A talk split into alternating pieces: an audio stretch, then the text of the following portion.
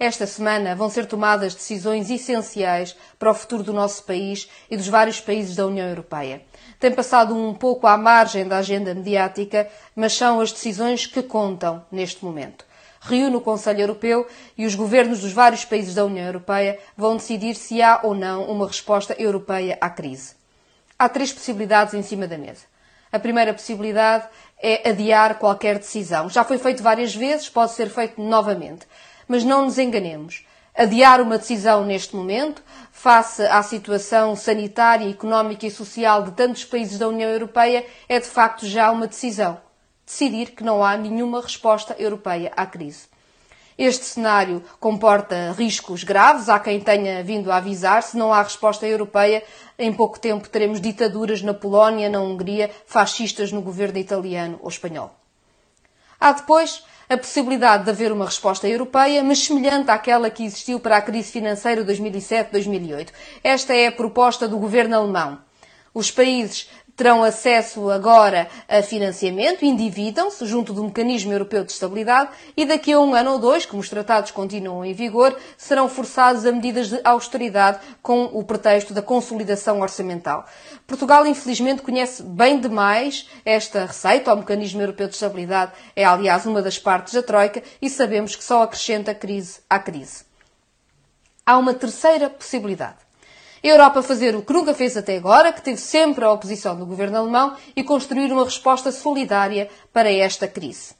Isso tem sido debatido de duas formas. A primeira delas é recuperando a ideia de eurobonds, agora com o nome de Corona Bonds. Foram muito debatidos na altura da crise financeira, nunca implementados, e são a proposta que fizeram em anteriores uh, conselhos europeus o governo italiano, o governo espanhol e que o governo português apoiou tem a vantagem de, sendo dívida, ser dívida contraída solidariamente pelos vários países da União Europeia e, portanto, protege economias periféricas como a portuguesa. Mas há uma outra proposta de resposta solidária que está em cima da mesa que é mais ambiciosa e tem mais capacidade estrutural. É a partir do Fundo de Recuperação. O Fundo de Recuperação surgiu numa reunião do Eurogrupo, mas por enquanto não passa de um slogan. A ideia é transformá-lo num verdadeiro instrumento para financiar a recuperação económica dos vários países.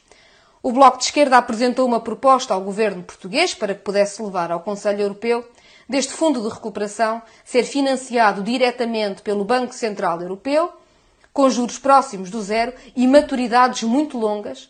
Isso daria agora aos países a capacidade financeira que precisam para recuperar, sem aumentar o serviço da dívida. E hoje mesmo, o governo espanhol apresenta a proposta de um fundo de recuperação, dentro destas linhas também, com um bilhão e meio de euros para recuperar os vários países da União Europeia. Ainda não sabemos o que fará o governo português. António Costa tem dito que não quer mais austeridade e quer uma resposta solidária, mas Mário Centeno, enquanto presidente do Eurogrupo, tem sustentado as posições alemãs. Esta duplicidade fragiliza Portugal e fragiliza a possibilidade de uma resposta europeia. O Bloco de Esquerda tem pouca expectativa sobre o que fará a União Europeia. Mas até os europeístas mais convictos se vão perguntar para que serve uma União Europeia se não serve sequer para responder a esta crise.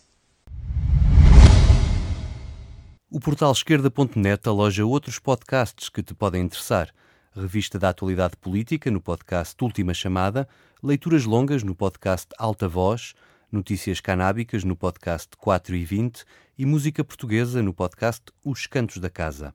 Encontra todo este som em esquerda.net barra rádio e subscreve os nossos podcasts na tua aplicação favorita.